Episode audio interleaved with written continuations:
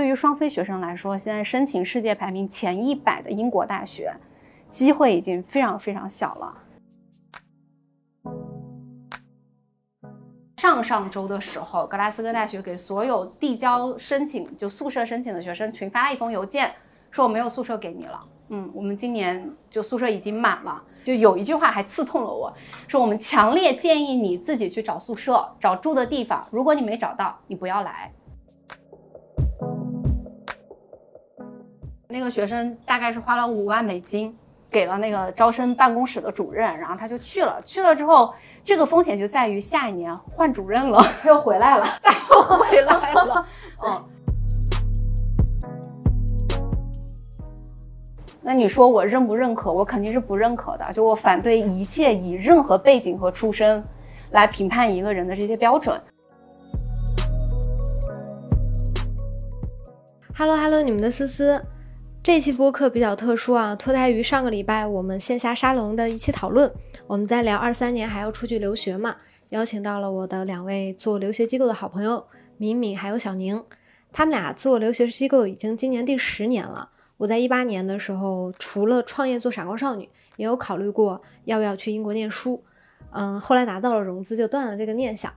最近在微博上有很多用户发私信给我，说今年考公和考研的竞争特别激烈。出国留学会是一个可见的选择吗？我对这个话题不专业啊，所以我就邀请到了这两位好朋友，给我做了一期线下沙龙。我们这期的讨论既是在讲留学的变化，也是在讲教育的本质，希望可以对二三二四年想要出国留学的学生一点启发和帮助。当然也聊了很多关于在香港和英国的故事。然后今天的音频大概有个一个多小时，嗯，希望大家听得有收获。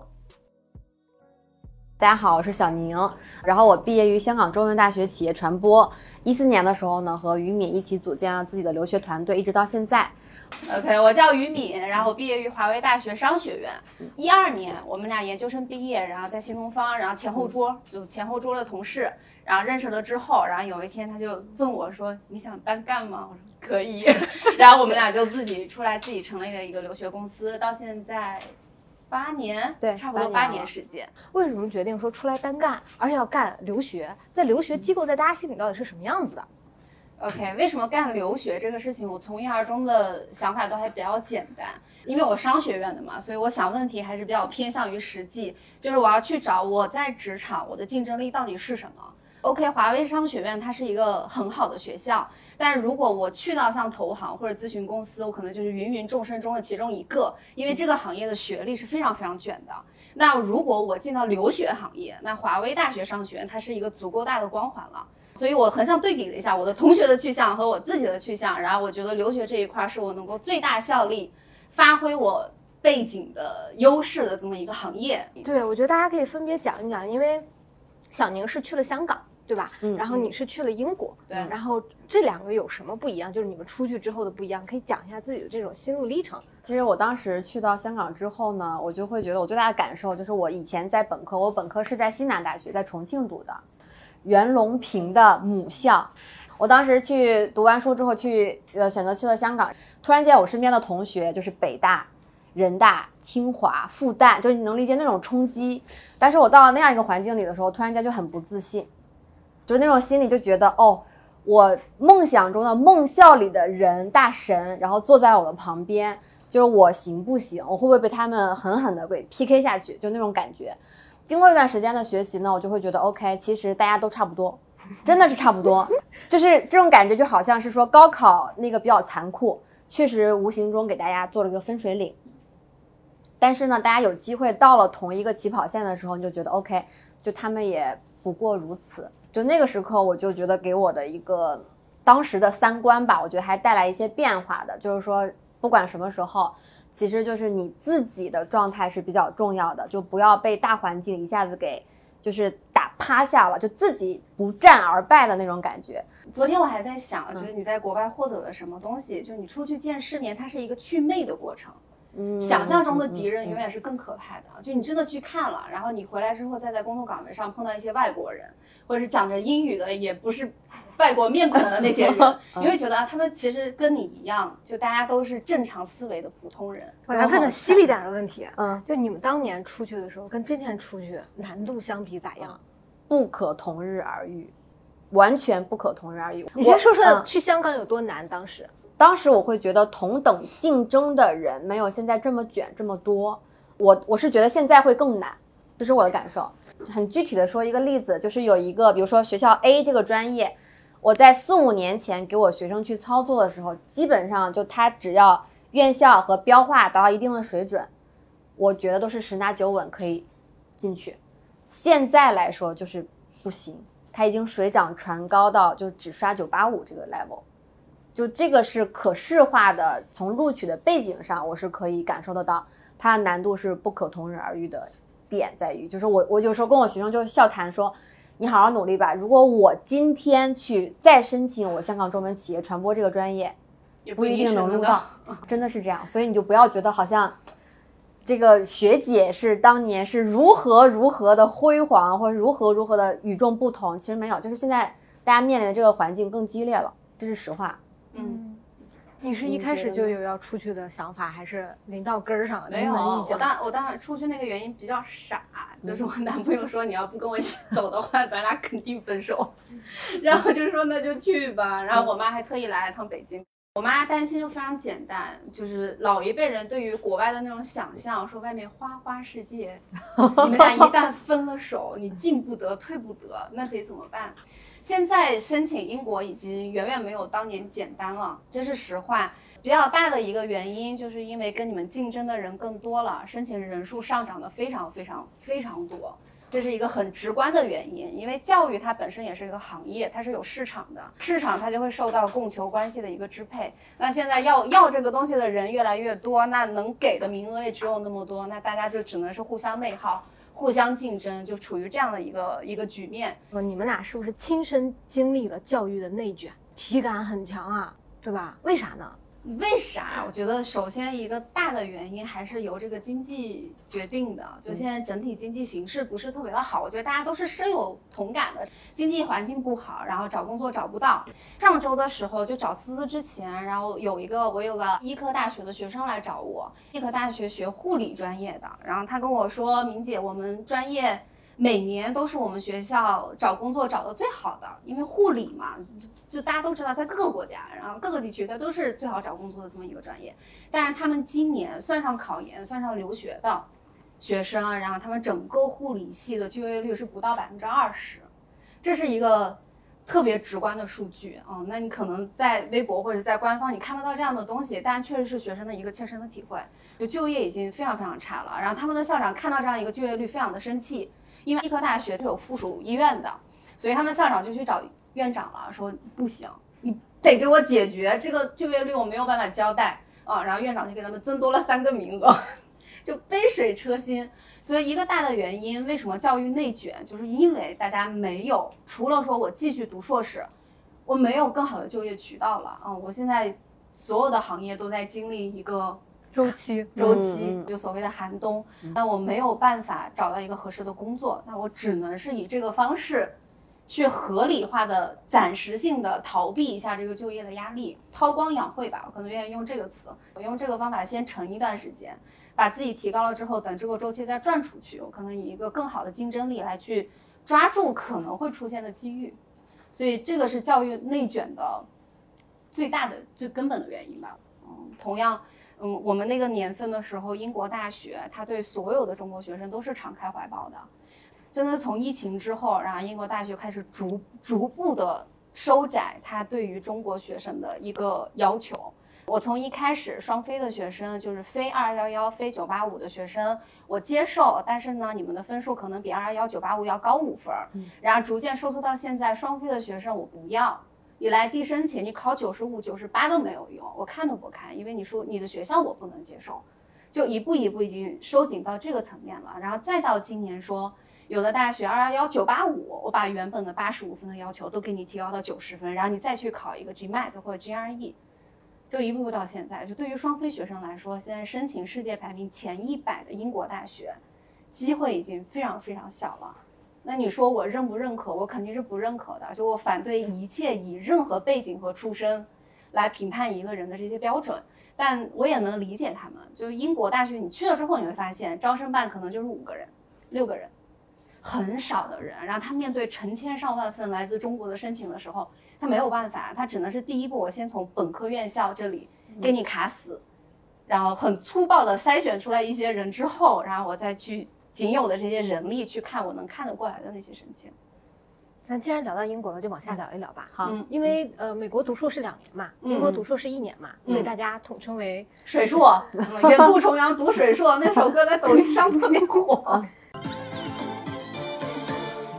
重阳上水硕，不如三本和专科啊，可觉得挺不错。一年生活我是快乐多，左思一想又一天，我这一天就在电脑前呐、明天交稿奈我何？那睁眼一看还写印钞。对啊，哦既然已经你先提了，那就是你的锅了啊！你先提了水硕这个水水硕这个字，其实那是不是可以合理化的认为，在英国这个国家，它其实是靠这个挣钱的？就它应该很欢迎中国的学生啊，因为中国的学生过到那里，第一贡献收入，嗯对吧？嗯第二个，他就一年进进出出的，对吧？嗯，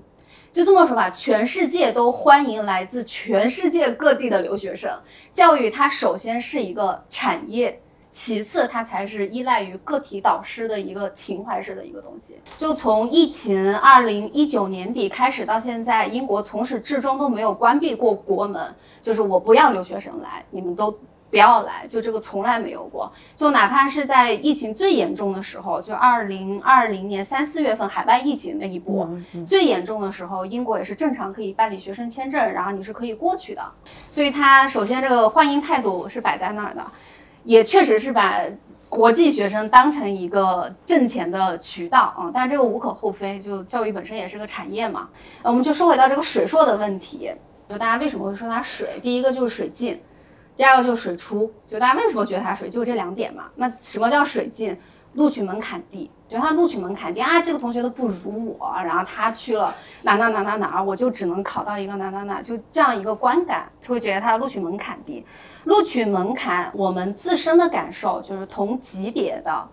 海外的大学，香港也好嘛，港大也好，对吧？英国的帝国理工也好，横向对比国内的大学，比如说这两类学校可能对标的，咱们就是清华、北大。北信复交这几所，对吧？他们的录取难度确实是不一样的。同级别的世界大学，他们之间海外留学是要比国内考研要更简单一些的。这个是由就我为什么一直讲供求关系，它是由供求关系来决定的。你在国内考研的话，你面对的竞争者和你去递交海外留学申请面对的竞争者，他的人数还是有一个非常大的差别。所以大家会会会会说，海外的学校会比考研要相对于来说容易一点的根本原因是在这儿，你的竞争者少了，那我的机会就会更多。然后第二一个原因呢，为什么会造成这样的一个观感，是因为海外大学它的一个审核的评估一个人的方式跟国内考研是不一样的。就国内考研，甚至于考大学，其实它还是一个一试定终身的。这么一个一个流程，就我以这个考试的成绩来评判我录它还是不录它。但是海外的学校它还是一个综合审理，你的硬件固然很重要，就是你在校的成绩，然后你的雅思或者托福，然后还有你的 GRE 或者 GMAT，这固然很重要，但并不是说你达到人家的分数线，他就一定会录你，它更多的是去 PK 的是你后面的东西。我过往的实习，然后我过往的工作，然后我过往的科研，呃，包括我个人对这个专业的一个理解，然后这些跟你的申请专业是如何匹配在一起，它更多考量的是这个东西。那这个东西你怎么样去量化，或者是怎么样去拉去跟其他人 PK，也是一个很很很很 tricky 的一个东西嘛。所以很多时候大家会面临说，这个同学他可能在校成绩比我低了个五分。然后他录了港大，然后我考研只能考到南开，我就觉得啊，水硕，他都能水进去，然后我这么拼死拼活的学才能上南开，我觉得这是一个客观存在的。就同等级别的大学，海外的学校它会比考研的压力要小一些。然后我们就说到刚才说的水出，就大家会觉得啊，海外是混学历的。我出去了之后，我一定可以混出来。我觉得这个，如果说前面那个水进还有一定的客观性的话，这个就完全是一个主观的臆想。嗯，真的，我在华威读读硕的那一年，就本科我还觉得挺游刃有余的，然后读硕士的那一年，不夸张，真的没有一天是晚上十点前从图书馆十点关门啊，就 十点前从图书馆回过我的宿舍，然后跟我们合租的当时有一个华为。化学系的博士，他比我们更夸张，他从来没有一点前回来过，就有时候做实验做到两三点。国外的大学，它在学术要求、学术规范这一块要求是很严格的。大家都知道嘛，都上过大学，你回想一下你的大学生活，其实大部分的精力都耗在了你进大学的那一刻。我进去了之后还是挺轻松的，但是海外的大学的话，你是很难混的。按照国外的他那种对学生的评估方式，就是我把你这一门一门课的得分给它拆解到你整个学习，就整个学习过程中，比如说我两周之后有一篇小的论文，三周之后有一个小组作业，然后五周之后有一个公开演讲，然后再到最后学期末的时候有一场考试，然后不同的评估方式占到你最后这门课得分的不同比例，这就代表着你很难混。就不像是国内，可能小宁可能也会有这个经历。我们考试前一个月，然后疯狂的挑灯夜战，最后也能考个高分。像这种情况的话，在在英国大学至少它是很难实现的。所以我经常跟我的学生讲，就是英国的学习经历，它更像是跑马拉松，就你没有哪一个时刻是可以停下来的。国内的话更像百米冲刺，就我们前面都可以慢慢走，然后看到啊要期末考了，然后赶紧跑几步，就属于这样的不同的评估方式。那。海外就英国的这种评估方式的话，你是很难说，只要说你自己不是那种我就想钻空子，我就想混哈，你是很难混毕业的。嗯嗯，水水进水出 这两点。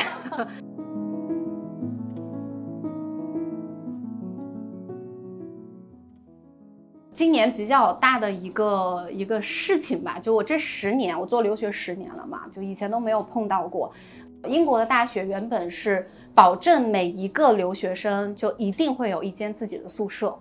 就本土学生我不保证，但留学生、国际学生我一定保证你们有一间宿舍。但今年开始就不这样了，而且它是突然不这样的。就格拉斯哥大学，它大概世界排名在六十多，这已经是非常靠前的一个院校了。然后今年很多学生在四月份就递交了宿舍申请，但在上上周的时候，格拉斯哥大学给所有递交申请就宿舍申请的学生群发了一封邮件。说我没有宿舍给你了，我们今年就宿舍已经满了。就有一句话还刺痛了我，说我们强烈建议你自己去找宿舍，找住的地方。如果你没找到，你不要来。就在这样一个时间点，马上要开学了，然后给学生嘣儿发了这样一个邮件，嗯，就从我的角度去说，我是觉得非常非常的不友好的这么一个行为。但同时你又觉得没有办法，因为人家为什么可以这样做？就人家有底气。我即使这样做了。中国学生也来，反正怎么说呢？这也是一个侧面说，现在留学就这个内卷的这个东西已经卷到留学的一个证据吧。就这十年学校的宿舍都没有满过，然后到今年开始，就到今年开始这个宿舍已经爆了。香港比较好，从来都没有宿舍啊。对，即使要去读，你就自己做好租房的准备。所以在香港这边就是有厅长这个角色，就基本上是大家要三到四个人合租一个房子。然后会有人睡在客厅，啊，那个人的承担的房租可能会少一些，然后这个人就叫厅长，就入住级当官。你当时住的是多大？六十平吧。你住六十平，四个人啊？四个人六十平，六十平，对，基本上一百平以上就是百尺豪宅。所以在我们那儿六十平的话，我的房间是，就是你打开门的话，那个门和床是接在一起的，然后我的衣柜是在飘窗上。所以我的窗户基本上是被我的衣柜挡住的，然后这就是我所有的。刚入读不多久发生一件事情就改变，让我心里还挺温暖的原因就在于说下很大的雨，然后我出来时候忘了带雨伞，然后就想说到地铁站可能跑个十分钟就能到，就不回去再拿了，因为有点懒。然后我走到一半的时候，就一把伞出现在了我的头上方。当时那种桥段就是浪漫那个爱情剧是不是泡沫剧？然后就一看是一个女生，然后她就对他说，她就用。英语说：“你需不需要一把伞？别把你打湿了。”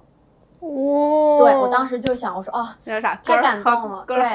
girls help girls，对，啊，然后我说我要去地铁站，你要你顺路吗？你如果不顺路就不用管我。然后他说没关系，我不赶时间，我可以把你送到那里，我再折回来。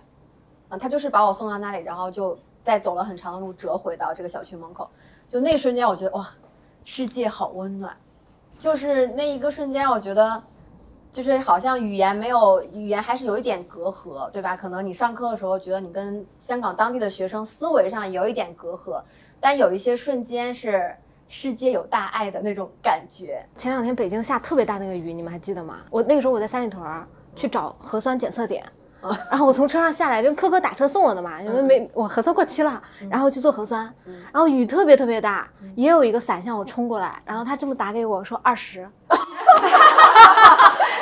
卖给你的吧？对啊，我好心酸呀。对，关键我还买了。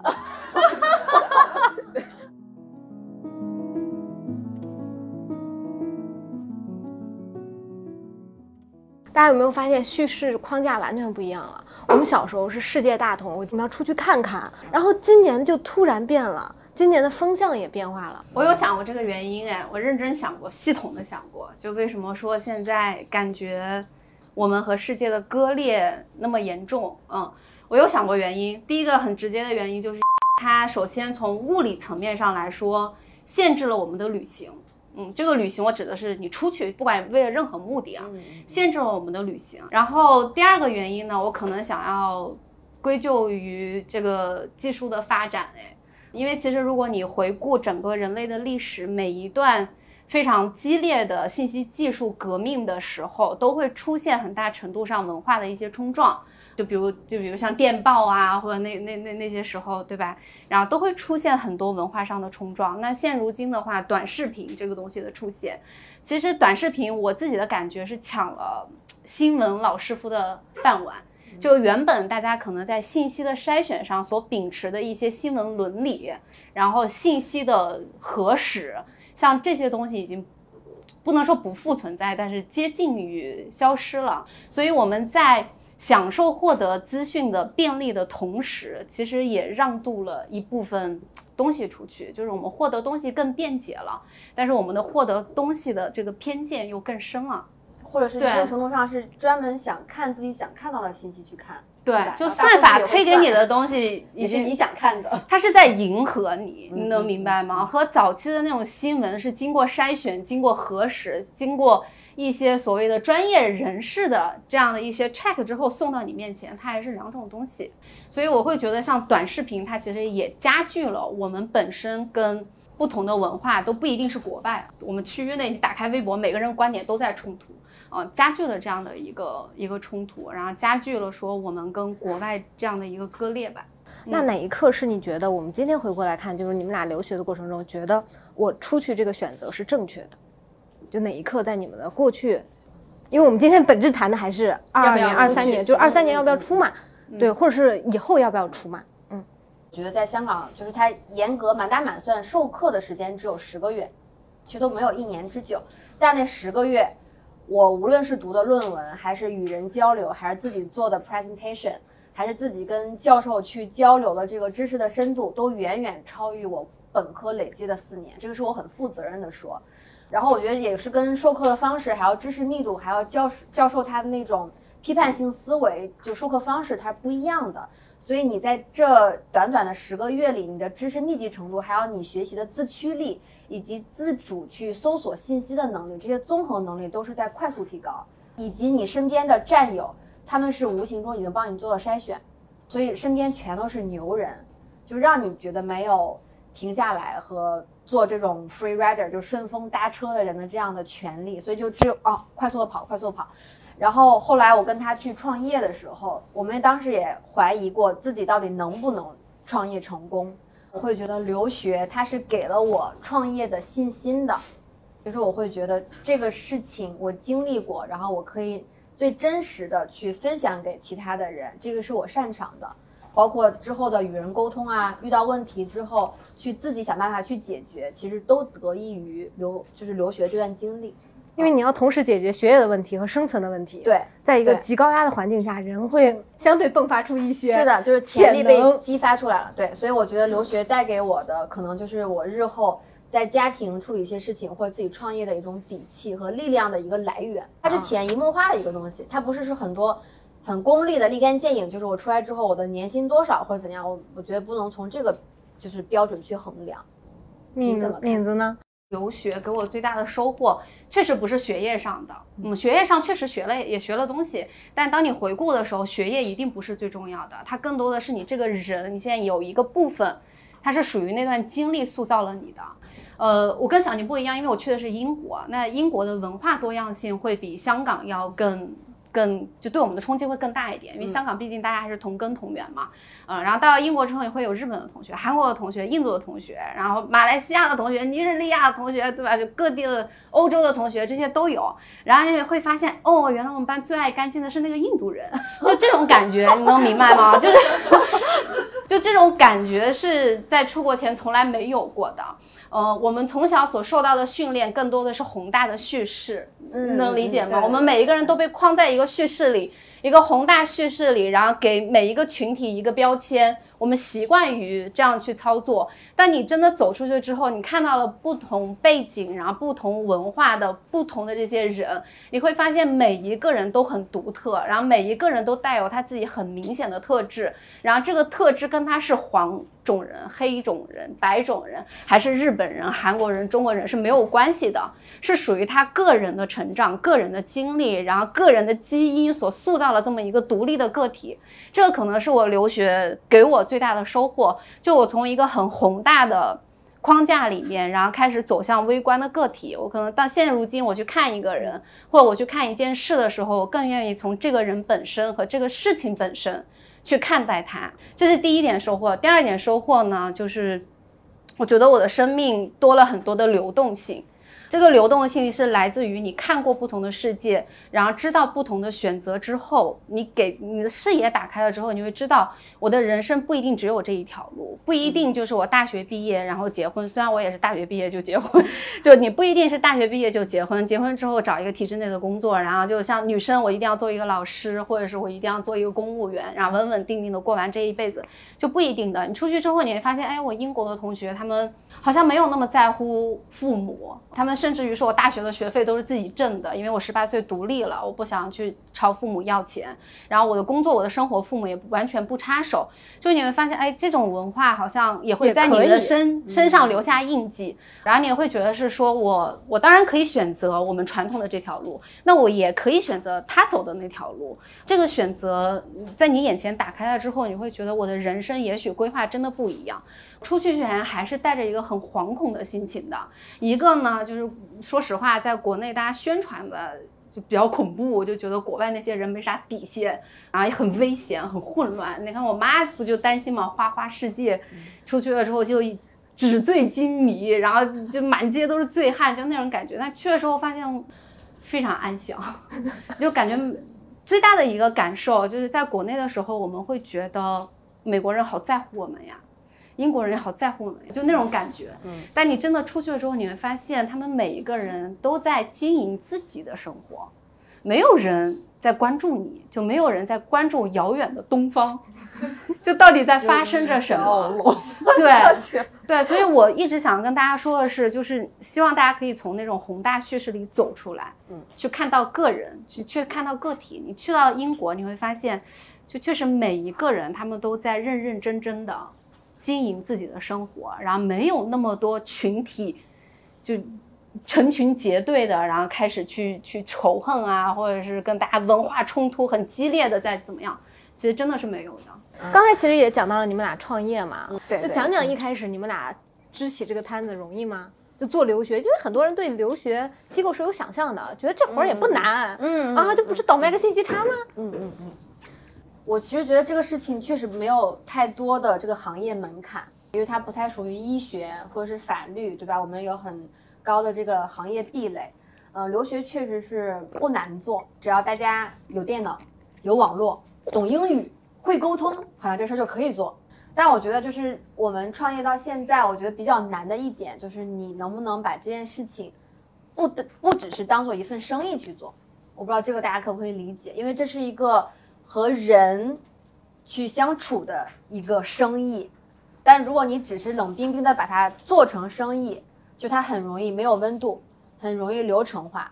很容易嗯给人的感受就是你它本身可以申请到 A A 这个学校的档位，然后你可以给它做到 C，你这份工作就完成，这份生意就结束了。我觉得我比较深的一点就是，我有一年有一个学生，他是他是有一点抑郁，然后他就中间就是崩溃了好多次，我要给他进行心理按摩，就是从他他自我否定，我不行，我肯定不行，然后我的所有人都不爱我，就是真的是严重到这个程度，然后我要给他做心理按摩，然后他入读之后他也这样，他要让我帮他去跟学校沟通，因为他家人是不管他的状态。就要跟学校去解释为什么会这样，然后并保证他会顺利的完成学业，就非常几经周折、非常艰难的最后完成了这段学习。然后后来她在广东去工作的时候，然后认识了她现在老公，是个医生，是参与了救助她的一个医生。然后他们又产生了感情之后，然后两个人一起来到了北京，然后她老公就在北京医院找到了工作，然后她也自己就步入正轨嘛。然后也找到自己喜欢的事情，就是做这种 counseling 咨询相关一些事情。然后后来又有了孩子，然后我们俩开始交流育儿。然后就那种感觉，就是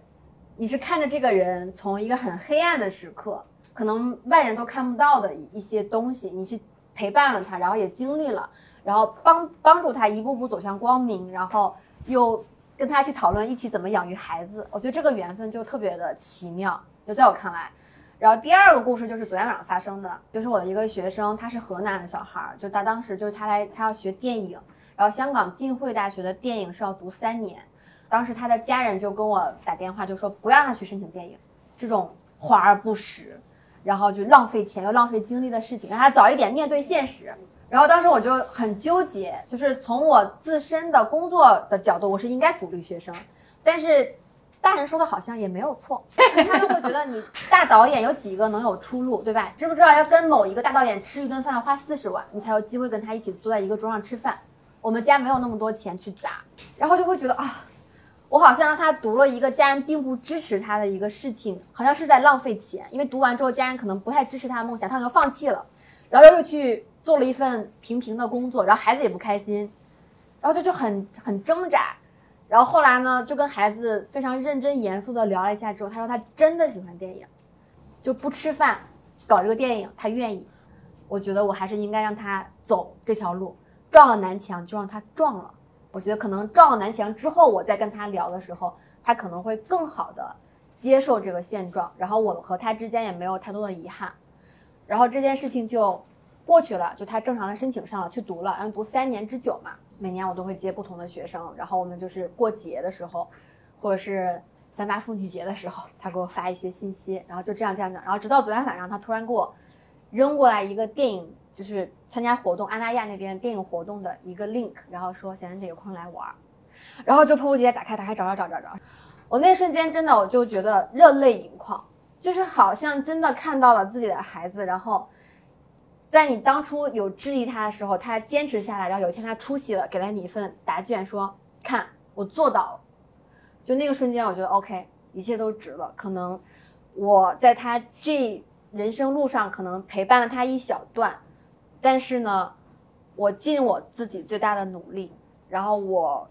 没有让自己失望，也没有让他失望，然后他也没有让大家失望，这是最好的结果。啊，好感动，真的。嗯不是，那你当时怎么说服他家里人的？他家里人不愿意啊。就我会觉得说，你给他三年的时间，如果他真的没有做到，我给你打保票是，他不会再提这个话了。你们再做其他的安排，他可以接受。我觉得这样的话，就是，就相当于说你给他一个筑梦金吧。然后家人就说：“OK，那这个筑梦金，我们家还是有这个条件，我们就尝试一下吧，老师。”拜托你了。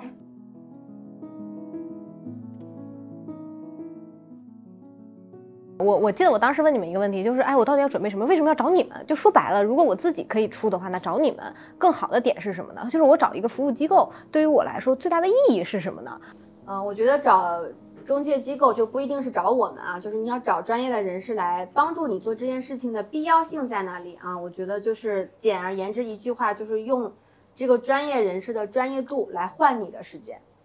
这个可以，大家可以理解，对吧？就是在他的指导下，会让你更高效、更省力、更精准的完成你的目标，少走弯路，然后精准的去定位自己的留学，以及拿到你最理想的录取。我觉得就是用他们的专业度来换你的时间，可能是我能想到的最大的意义。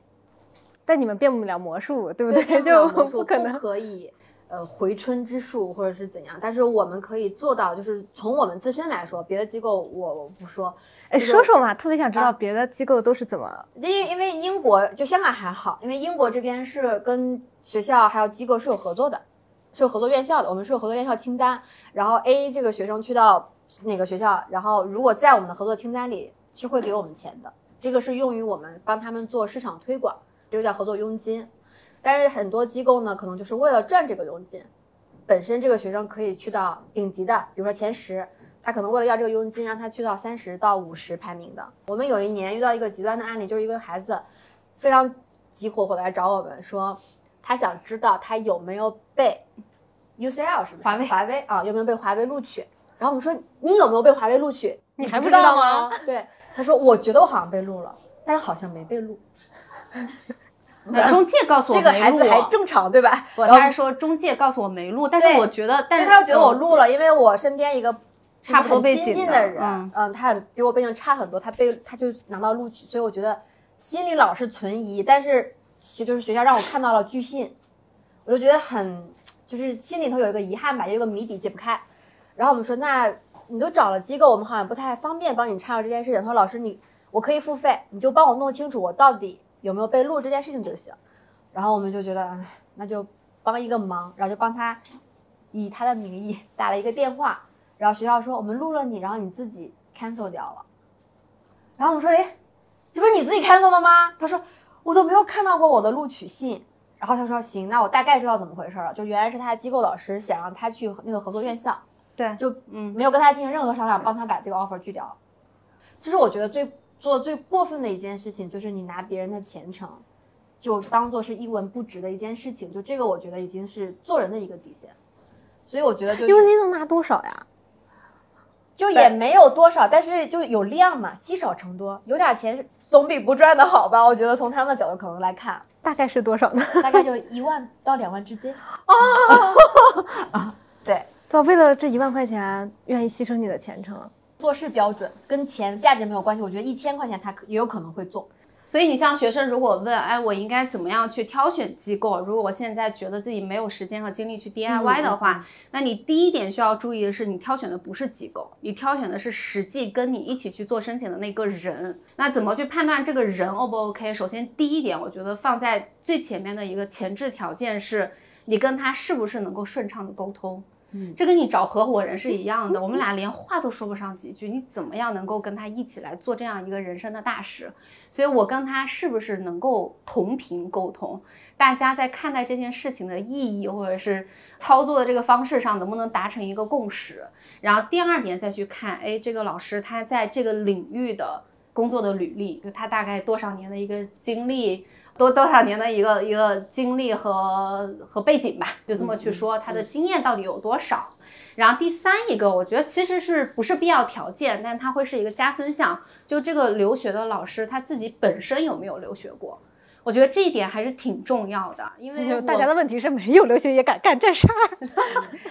也也有能干好的，只要很嗯专业、很勤奋，然后捕对捉信息又很努力对，我觉得是可以的。他是可以干，所以我把它放在了最后，就它是一个加分项，但它嗯不是一个必要条件。就是有留学经历的老师，他会比较能够站在你的角度去想问题，倒不说这个信息。现在这个信息，你想搜一下，在英国留学的一天，这个 vlog 真铺天盖地都是。呃，我所说的是他的那种同理心会更强一些，他会知道你在面对生效的时候所所所有的焦虑。然后你可能会担心的东西，他会感同身受的。我那时候考雅思也考得快崩溃了，所以挑选中介的话，就比较关键一点，大家不要看机构，看人。嗯，这个人我我自己真认真好奇啊，那些举个例子啊，更好的机构跟就是在这个行业里的差距到底是什么？顶尖的老师或者顶尖的服务是什么样子？能帮我做到什么？为什么我要选最好的，然后不选一个差不多的就行了？除了沟通质量，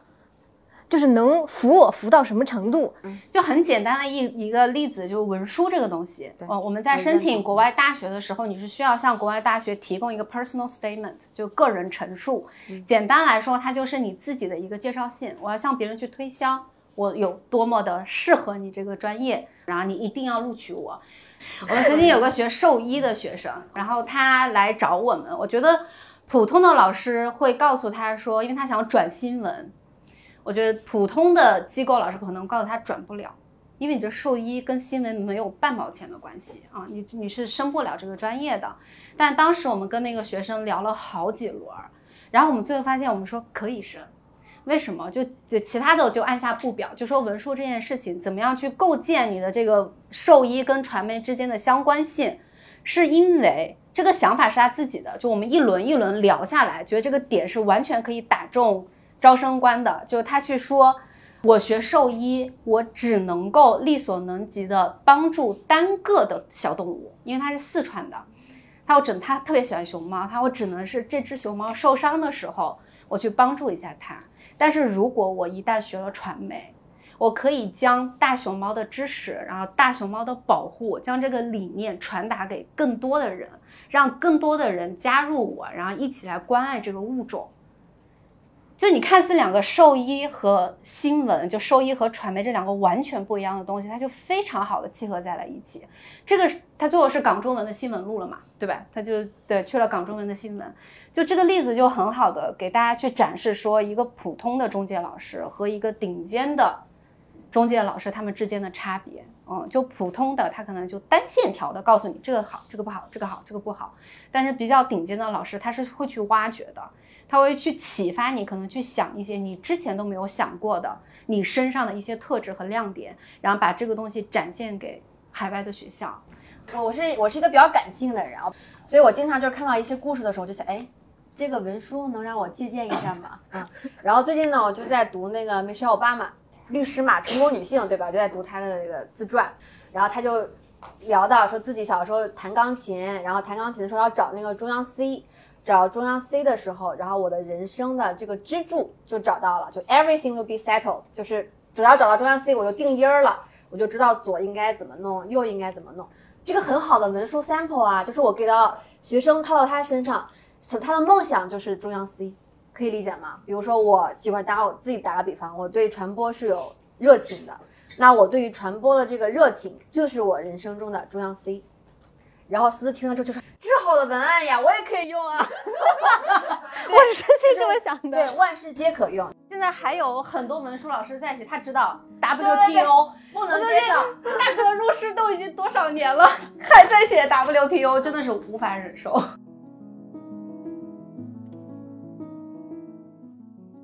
那我们回到现实一点啊，就是很多人觉得我出国留学要准备比较大的一笔钱。对对，或者是或者是富二代嘛？啊，对对对，就是会觉得留学生是富二代吗？会，真的？我朋友留学的就都是富二代，是吗？对，嗯，对，就是留学生中肯定有富二代，对吧？我觉得这个肯定是有这个人群的，就我们也认识不少。对，就我们也认识不少啊，就是有去国外留学，一年生活费打一百多万的也都有啊，开到那之后先买辆豪车的也有，就他不知道是度假了还是学习了。但是我觉得在此时此刻啊，我觉得就是很多这个留学，在我看来是较为大众化一些了。就香港而言，其实你留学就是生活费加学费，所有的总预算，你准备二十万左右是可以了的。就是二十万这个金额，对于现在来说的大部分家庭，包括独生子女，家长愿意为自为子女做的这个投资的金额来说，其实很多家庭来咨询我的时候，我就会比较直截了当的问，咱们预算有多少？然后咱们选择合适的项目和国家地区，对吧？就量力而行嘛。就很多家长就会很直接的问我，给他花个二十多万，他啥多少年能给我挣回来？就这个问题，我觉得是直击灵魂的。对，然后我就会觉得说，这是一个人生的投资，对吧？你二十万买辆车，它也是一个消耗品，但是你给他一个精神富足的一次机会，就未必就是就是功利性的去衡量的话，比买辆车要差。这是我个人的认为，所以我会觉得。近两年来说，就是不要认为留学是一个非常遥远的事情，它现在其实是比较大众化，就是取决于说我们总预算，然后去到合适的留学目的地。香港是二十多万也可以，然后新加坡也是，就是二十到二十五万都是 OK。包括澳门，澳门的话就是要读两年，时间长一点，当然每年费用低，但加起来差不多也得二十五到三十这样一个区间。对，英国基本上是一年制的硕士嘛。然后我们分成两个地区去说。首先，伦敦是一个很特殊的存在。嗯，伦敦在英国是一个巨型城市，就所有的人不叫所有的人，大部分的人口、大部分的经济都聚集在伦敦。所以，如果你是选择了在伦敦就读的话，你的预算需要是四十五万到五十万，全年全下来啊，学费啊、生活费啊，包括伦敦你还需要通勤啊，就各方面的费用。一年对，一年。然后伦敦之外的地其他地区 可以拢可以拢在一起，然后其他地区的话，其实有个三十五万左右，也就差不多了。所以伦敦会比其他地区贵一个十万左右。这个就是全下来的费用了。现在英国脱欧了之后，它整个汇率下降了很多嘛。我当年去的时候是一比十二，它还是从十五掉下来的，一比十二，现在差不多是一比八点几，就几乎已经不过九了。然后前段时间甚至还降到了八以下。所以随着这个汇率的下降，然后整体的成本也在受控制。所以回答刚才思思这个问题，就你需要准备多少钱？这个钱的话，嗯，我会觉得像大部分的工薪家庭，然后包括说我们自己工作的话，然后攒那么几年的工资也是可以攒下来的，它不是一个遥不可及的数目。我在英国读书的时候打了三份工，所以我当时只有学费是家里人给我掏的。那三份工的话，第一份赚的最多的是孔子学院。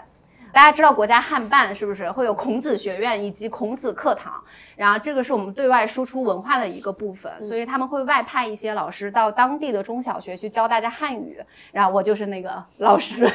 对，所以我的第一份工作呢是在我们我我自己的大学，然后他的中文系，然后嗯孔子学院，然后找了这样一份工作。然后第二份工作呢是我在。啊，就大家所传统的理解的留学生的打工，就是在一家中餐馆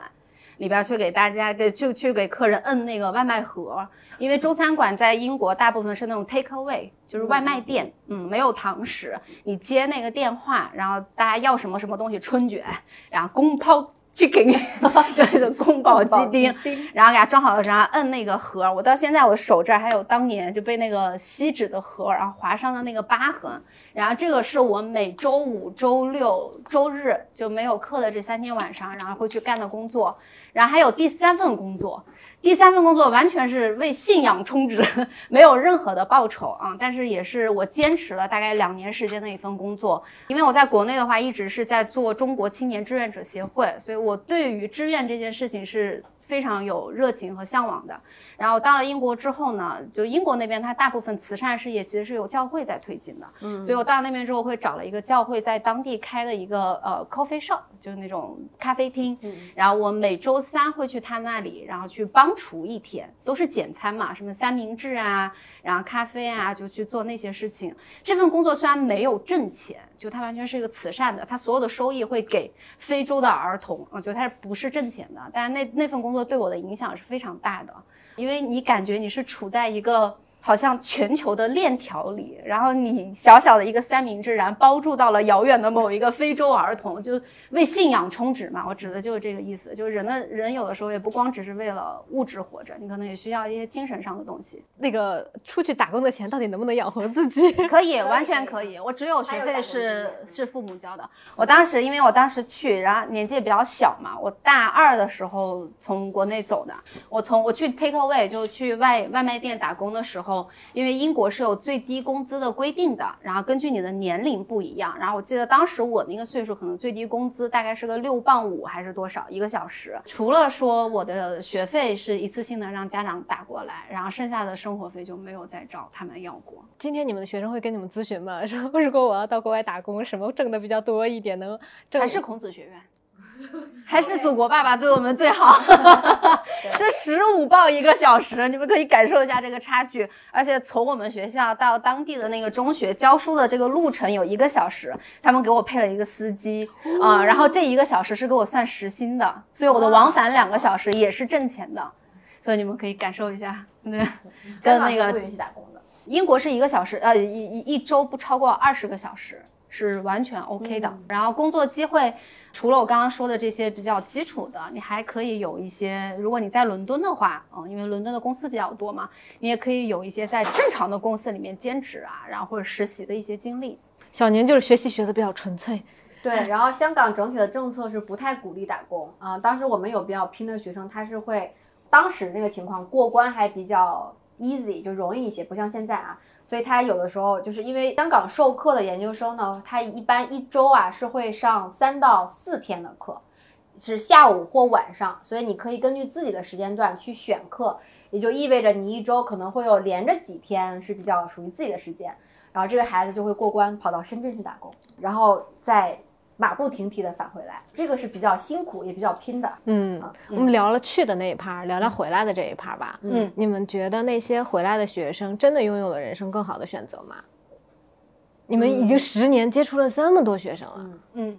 嗯，我觉得就是留学，它会给我们一些功利性的好处的。我举个例子，第一就是很直接的落户，大家应该了解的啊，就是留学生落户政策，买车优惠，对吧？然后第二呢，就是相比较考研的赛道来说，可能我们是多了一个这样一个赛道，可以拿到这样一个学历，去找到自己想要的工作。因为我根据我的了解，现在很多工作，而且是比较牛的实习，好像都需要研究生学历。我因为我学生有给我发到一些招聘，对吧？就比较顶级的，他就是就是研究生是优先的，所以研究生是一个刚需。然后除了落户，然后求职就业，第三呢就是香港这边，你学习和生活满七年，它是可以拿到香港永居身份的。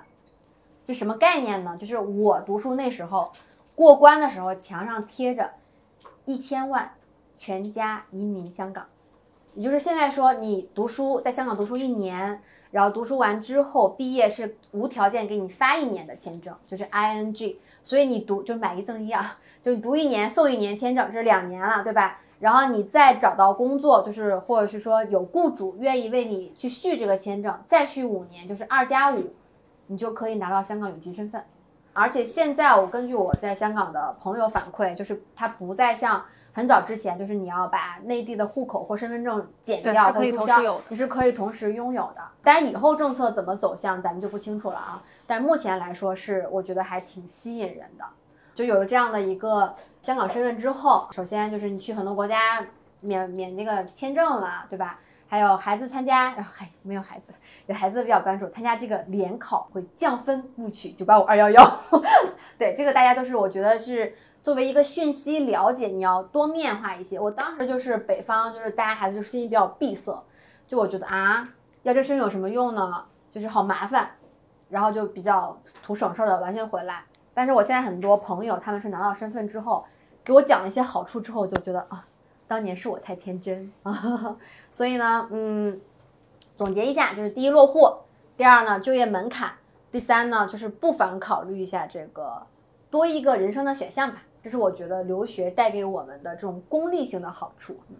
对我我可能再补充一点功利性的吧，就不管是英国也好，美国也好，澳大利亚也好，其实无论是一年制的硕士还是两年制的硕士，它都比我们三年制的硕士要少一点。啊，对，嗯时间周期短。嗯对，时间周期是比较短的啊，但它学位是一样的。没有人说啊，你是一年的硕士。我看过中金还有中信建投的招聘名单，他们是将国内的大学以及国外大学是分档处理的。那优先档英国学校也很多，嗯，所以没有说什么一年制的硕士学位，它跟三年制的硕士学位就一定是三年制的学三年制的硕士学位更吃香的这个这个说法。所以在时间成本上。我会觉得留学是能够为你省下来一到两年的时间，然后快速的进入到你的工作岗位上。因为我是学商科的嘛，就商科这个东西，你是很难说我在学校里学得的知识越多，我就一定能发展的更好的。商科是个实践性的学科，你是需要实际进入到工作岗位里面去习得。你安身立命立命的那个本领的。虽然我们说了一些功利性的好处，我可能还是想劝大家从不功利的角度去考虑这件事情。你是不是有内驱力要去做的？因为没有任何人能够保证说，我出去读了一个书，拿了一个海外学历，我回国之后一定能薪酬达到多少钱，我一定能在职场职场上达到一个什么样的飞跃。这个完全是因人而异的，它也取就你个人的情况因人而异，然后当下的你的就业环境，它也因当下的那个时间而异，所以这也没有任何人可以保证，所以不要太功利的去想这件事情。我可能更，我们刚才聊了很多我们自己在海外留学的一些感受、一些体验，然后所见到的一些东西。如果你们自己本身对于我们所描述的那样一个场景是有好奇心的。是有内驱力的，那你就去做这件事情。哎，对，说到这儿的时候，我补充一句，就是最近来咨询我的人就很多，他们有这种考公考编的诉求，我觉得这个也是我认为留学趋势的一个变化，因为在早些年的时候根本就没有人给我提这几个词。刚问到时候我也有点懵，因为我也没有了解过考公考编的一些要求。后来随着这样的信息越来越多、越来越多、越来越多，我也去了解，我发现考公考编就首先留学回来肯定是可以参加考公考编的，就除非一些特殊的职位。他就是不要留学背景的人，好像就是有一些银银就是金融对吧？还有一些国家就那那种比较涉密的对涉密的这种机构部门，然后大部分都是可以的。但是呢，就是你如果你有这样的诉求的话，你一定要了解你对标的这个考公考编的部门，它对于你留学回来做的这个学历认证是个什么要求。就有的特别变态，有的就江苏的一个学生来咨询我的时候，他爸就说。必须翻译过来，只是新闻学三个字，多一个多一个字儿都都不行啊，新闻都不行，新闻研究也不行，就必须是新闻学。这个的话，就是我觉得有点强人所难了，因为中流服他自己的认证，它政策也会发生变动之类的，就只能是尽量的接近。所以就是如果有这样诉求的话，也最好了解清楚相关的政策，就别读完之后又啊。没有办法去报考之类的。我们前年有一个港大回来的男生，他现在在就是北京工作，他也算是一个事业单位，也挺好的。跟他当时同时 PK 的都有北大的博士，所以这样一个学历不会给你减分，但更多最后你能不能聘上这份工作，还是靠的是你的综合实力。因为这个留学的学历呢，是给了你一个敲门砖。给了你一个获得面试机会，跟 HR 面对面坐到那里聊一聊的一个入场券，更多的能不能留下来，还是得看你面试的时候那个综合能力的发展啊，综合的能力表现。嗯对，所以呃，我们之前有想聊一个问题，就是如果此时此刻我有一个留学的念头，我需要问自己几个问题。第一个问题就是像您刚才讲到的，嗯，我下一步规划是什么？就留学它不是终点。留学它一定是你通往某一个人生的中间的一个端口，所以我往下去想一步，我接下来是考公还是考编，还是我单纯的就是想要去探寻一下我内心比较感兴趣的那样一个学科领域，比如我有个学生他就很喜欢历史。那你历史回来找啥工作呢？对不对？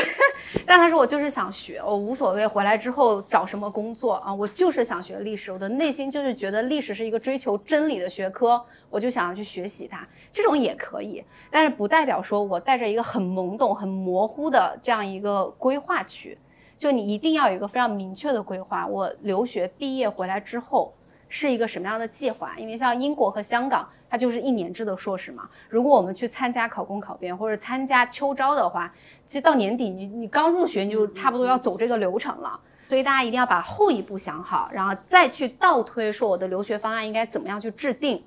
我是考公一般会要求是世界排名前二百，呃，那我如果是为了考公的话，那我这个综合排名一定要卡住。嗯，然后我如果是考编考公，他如果对我的专业名称，比如说一定要是新闻学。然后包括像现在国外很火的创意产业这样一个专业，它在国内考公的时候是归不到媒体里面去的，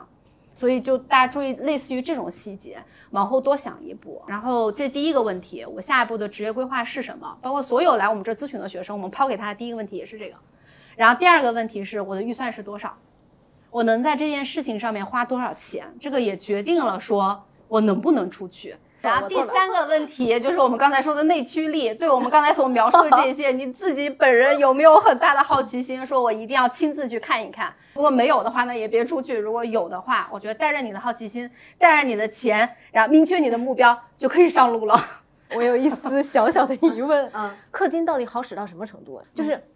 我预算充足到什么程度，我能干什么？我觉得就是，就比如说刚才我说到，就是留学可以带给我们一些功利性的东西，对吧？落户、求职，这两个其实一定程度上都有门槛儿，因为它会有一个 QS 排名的限制嘛。然后你的预算足够多呢，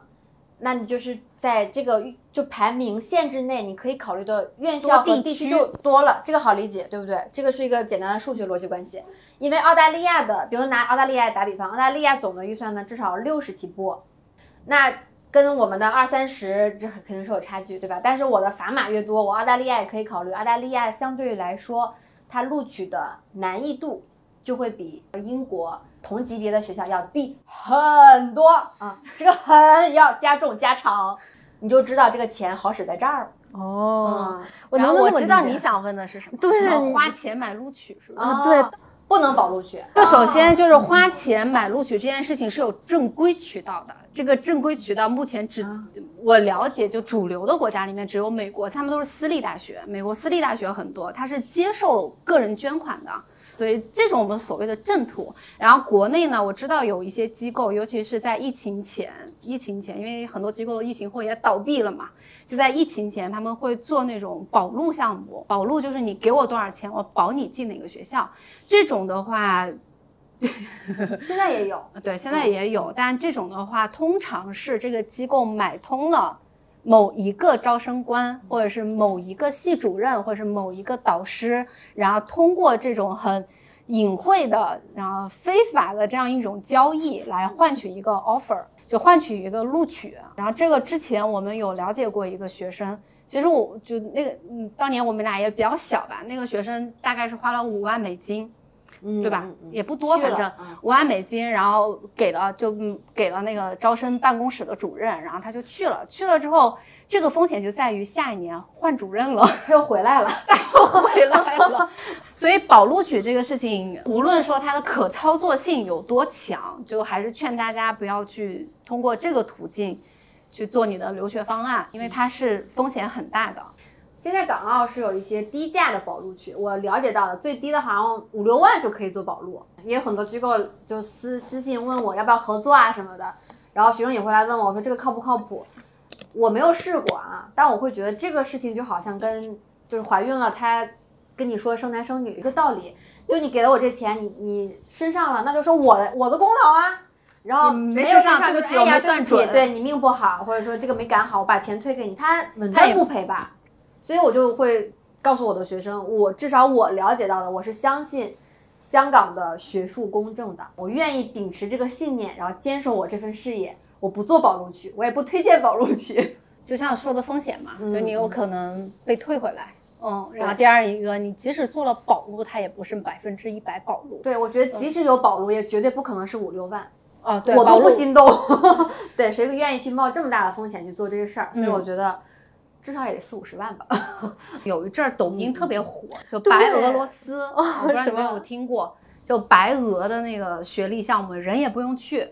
交了学费，对吧？然后作业也不用写，有人帮你写。然后答辩的时候可能出现一下，你也可以不出现，然后这个学位就到你的手上了。后面就就是逐渐在演变。对啊刚开嗯始就是一条龙，后面是人要出现，但是稿子给你写好。对再后来就越来越严格。我觉得白俄这个相对于来说，对，就类似于话，它其实是在打一个疫情的擦边球，因为嗯呃，中国留学生服务中心目前是给所有的留学生出具学位认证的这样一嗯个嗯机构，嗯对吧？然后他的意思是说，在疫情期间，因为疫情的原因，你没有办法出境。或者说，对方大学因为疫情的原因，把你的课程改成了线上，我是可以给你认证的。就打这样一个擦边球，然后变成了像白俄和西班牙这样，你不用出境，你就能够拿到学位的这样一个事情。但是这个事情不长久，它是在疫情特定环境下产生的一个畸形的东西。然后中流服在前段时间也在发了一个公告，说他们会严格审核人没有出境、学位拿到的。这样的学生，你需要提供一系列的资料去向他证明。首先，第一，我的学校改线上了，我确实去不了。哦，然后，嗯，然后第二一个呢，是我的语言证明。嗯，我雅思也好呀，托福也好啊，我我我是具备这个入学读书的条件的。特别是你的前置学历。对，第三一个是我的前置学历。我前置如果是打个比方，高中毕业啊，那你拿了个硕士学位回来，这也不令人信服。嗯嗯嗯，就审核这一系列严格的材料，包括说学校给你的支持信啊，我们知道谁谁谁谁谁没有来，这是我们学校允许的啊，然后我们的课程，然后在线上是怎么样去开展的，课程表，然后你所有上课的记录，这些全部要提供过去。目前据我们所所知，前段时间被抖音吸引过去的白俄那批人，到现在大部分还没有拿到他们的学位认证，就是审核没有办法通过。所以像这种项目市面上有，但大家尽量不要去选择，就是你会存在一个风险性。我这个学位一旦回来了之后，它是一个真的学位，也是真的大学给你发的，大学也是教育部认可的。但是中留服不给你认证，你这个学位就是没用的，因为你像所有的考公、考编、找工作或者是稍微正规一点的公司，它除了看你海外学位之外，它同时都是要求你必须要出具中留服的学位认证书的。目前来说，像英国、美国、加拿大、澳大利亚、新加坡。基本上没有了啊，都是线上项目全部取消了，就都是恢复到线下。然后在大家去查的时候，线上项目它分成两种，第一种就我们所谓的本来是线下，因为疫情改线上，这个是教育部认可的。第二种是原本就是线上，就有点像国内的函授 （distant 嗯。learning）。对那个就那个是从始始至终都是不被认证的，包括前段时间被大家误解的中六服发的一个公告，说我们不再认证线上项目啦，人家指的也是第二种，就原本就是线上的函授的课程，然后你拿来认证是没有办法认证，原来就不承认，现在也不承认。但第一种的话，就像小宁说的，你跟着学校的要求正规的走完是 OK 的，但这样的项目，我们刚才说的几个主流国家是完全没有对的，就你选西班牙、对。对，白俄罗斯、乌克兰，对吧？就类似于像这种，谨慎选择吧。对。嗯选择国家呢，我们也可以给大家聊聊，说我站在一个什么样的维度上去选择国家？对第一个维度肯定还是钱哎，嗯，因为像美国的硕士，你没有八十到一百万很难读下来，学费也很贵，学制也很长。然后澳大利亚差不多六十到七十，嗯嗯，然后英国的话，我们刚才说的是三十五到四十五这样一个区间，对吧？然后香港、新加坡的话，二十到二十五到三十，嗯，还是根据你的预算来，我的预算支撑我去哪儿。然后第二一个呢，大家目前的留学生不太会去做选择题了。就在我预算足够的情况下，我不会说我只升英国，我哦，既要又要，嗯对我既要升英国，还要升美国，顺便再拿香港保个底。前段时间我有看雅思官网的一个统计，他们公布的数据是说，超过百分之五十六的比例的学生，当然是参与他们调研的那些人啊，超过百分之五十六的学生是选择了多国联升。多国联升最主要的原因还是为了对抗疫情的一些不确定性。像疫情早些的时候的话，你像美国的航班以及签证是关闭的，然后包括澳大利亚，其实也是在今年年初还是去年年底的时候才开放它的呃留学生签证，开放国境让大家进去。所以大家一个方面是为了对抗疫情的一个不确定性，不知道未来还会发生什么，所以说各个地区都升一下。然后第二个原因呢，也是为了排名能够 集对排名能够再往前，其实也是个内卷的结果、啊。英国好难啊，那怎么办？香港好难啊，怎么办？我可能拿澳大利亚再像小宁说了嘛，就低很多，对，就可能拿澳大利亚，然后再保一保。然后如果美国我没有那么确定的话，我可能因为美国都要求 GRE 或 GMAT 嘛，就研究生入学考试。那我如果这个考试没有办法考下来的话，我是不是申一下英国？因为英国没有强制要求这样一个学术性的考试，那我有雅思和托福就可以了。所以大家也是出于一个竞争压力的一个被迫吧，然后选择多国混升来提高自己拿到更高排名院校的可能性。嗯，接下来我们聊一个比较残酷的吧。嗯嗯，喜欢残酷的。二三年是不是大家留学一个比较好的选择？因为我我讲一下从我视角里看的啊，第一个呢是国内现在这个情况，大家也不太好流动，你也根本出不去，大家认清现实，认对，清旅游现实。签的话是会劝返的，但你正常学习、探亲这些允许你出去。如果你说我去旅游，你回去吧，这是。对，你们觉得二三年是或者二三到二四是，如果一个人想要留学，他的时间窗口吗？嗯，我我会觉得是二三年是一个很好的，它可能确实是未来很好的一个契机的点，是在于说，目前大家好像都在一个漩涡里，不管是内卷也好，经济下行也好，就社会氛围也好，都在一个漩涡里。那我如果说我的经济条件、我的家庭支持能够让我去做这样一个跳出漩涡的行为，我觉得是应该抓住它的。在大环境不好的这样一个情况下，我们更应该去修炼自己，提升自己。那当这个经济发展的漩涡，你如果回首去看整个历史的话，历史一定是螺旋式的。那当这个漩涡再旋回来，经济好的时候，我们才有这个实力去抓住可能的机会。那这个时候如果就躺在这儿了，那漩涡再旋回来的时候，你可能已经起不来了，你还是在那儿。所以二三年，可能二四年、二五年，就未来的每一年，你能够做选择的那个当下，一定都是要出去的。我可能想就是说，二三年可能对于我们来说是比较，如果说对你来说也是比较混乱的一年。比如说像留学咨询的数据，我会发现有一些是被大厂裁了的，有一些是毕了业之后不知道找啥工作，这样的人群也挺多的。就其实留学并不是逃避，就你生活还要是一个大方向上，你这艘船还是要往前行驶的一个状态。这个就呼应一下，就敏刚才说的，就是你自己还是不能停下来，然后。等着这个大环境把你拖上去，这是不太可能的。所以你整你这个整艘船呢，还是要一个往前进的状态。然后我觉得留学是给予你往前进的一个推力，这是我觉得第一点。第二点呢，就是嗯，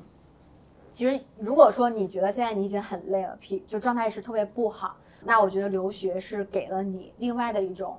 状态和方式的机会。就是人生不是说每一步都要走得特别的匆忙，你可能偶尔。换一个环境，然后让自己换一种心态，啊，没有了大城市的这种车水马龙的焦虑感，可能会更珍惜你之前拥有的一些机会，也可能会更清楚你下一步应该怎么做。嗯，对，我们最后来聊聊教育的本质吧。对，因为大家今天我们聊了那么多，呃嗯，其实就是在聊该不该出什么时间入，就跟你做选择策略是一样的。我们更多谈的是谁什么时间干什么事情。对，那教育的本质呢？你们觉得从你们留学回来，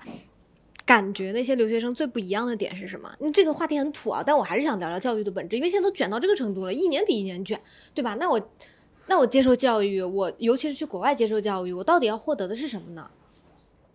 用钱换一个赛道，是不是？第一个就是就是还是有点功利，但是这是事实，就是用钱换了一个赛道。因为现在来说，研究生学历就还是要回到那句话，研究生学历我我认为是较为刚需的一个要求。考研呢又很卷，对吧？那相当于说我们用金钱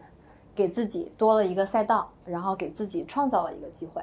就是谈的俗一点是这样啊，然后谈的不俗的话，其实我觉得就是就是国外的月亮未必圆，但是国外的月亮不太一样。就是你给自己这样一个机会去看一看不一样的月亮，然后。就像刚才那个互联网小朋友，他可能有一些话是打破了他原有的一些认识框架的，对吧？我觉得多一些这样的对话，多一些这样的经历，对自己长远来说，以及就是自身的发展和你自己下一代的发展，我觉得是都有一些受益的地方的。教育的本质，其实在我看来是授人以渔，就是教你怎么去学习。知识本身当然很重要，但是我觉得你在大学中。无论是什么样一个学历的学习，它更多的是教你怎么样去学习，我如何去获得我的信息，我怎么样去分析它，然后我怎么样把它推导出来这样一个结论。包括刚才我跟这个博士申请的小姐姐跟她说的整个你的研究框架，其实就是这样一个过程。什么叫学习能力？就是我如何能知道我想要知道的这个知识现在已经有的信息是哪些，嗯，然后我怎么样提出我自己的疑问。然后我通过哪些方式可以获得解答？然后我获得的这个解答，它是不是有偏见？然后是不是有影射？就有有 implications？就我可不可以把它移到别的地方？就这个是我觉得教育可以给你的东西。这也是为什么我想要大家去国外留学的最主要的原因。走心了，于老师，走心了，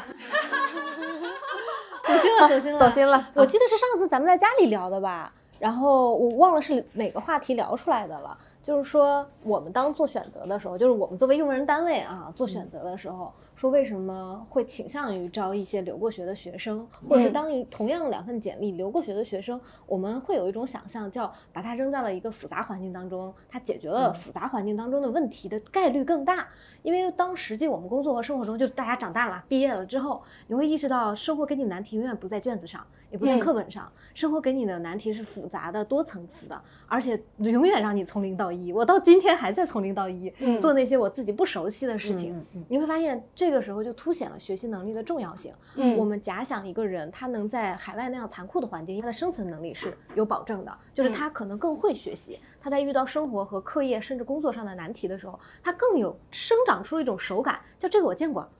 这不就是 我那时候那个的过的吗？这个不一定会在你的大学、硕士、博士中学到，你在生活中积累也可以。我觉得回到教育的本质就是怎么去学习，怎么去解决问题。对，或者是就我刚才表达，其实一定程度上可以让你打破自己原有的一些东西，然后重组，然后保留自己更坚守的一些事情。从个人的这个层面上。就成为一个更能解决问题的自己吧。所以不管大家